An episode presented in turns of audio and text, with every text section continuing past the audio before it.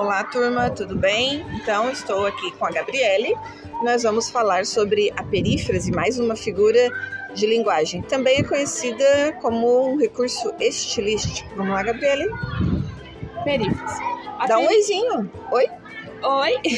A perífrase é uma figura de linguagem que está relacionada com as palavras. A perífrase ocorre pela substituição de uma ou mais palavras por outra expressão. Essa substituição é feita mediante uma característica ou atributo marcante sobre um determinado termo, ser, objeto ou lugar. Além de ser usada na linguagem coloquial, é comum a utilização da perífrase como recurso estilístico em textos poéticos e musicais. Ah, legal. Vamos para os exemplos então. O pulmão do mundo está sofrendo com o desmatamento desenfreado. Pulmão do mundo está se referindo à Amazônia. Ah, muito bem. A Cidade Luz foi atingida por terroristas nessa tarde. Cidade Luz está se referindo a Paris. Hum, legal. A Terra da Garoa está cada vez mais perigosa. Terra da Garoa está se referindo a São Paulo. Show.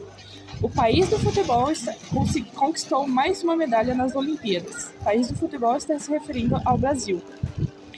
Mais ouro negro foi descoberto no Brasil. Ouro negro está se referindo ao petróleo.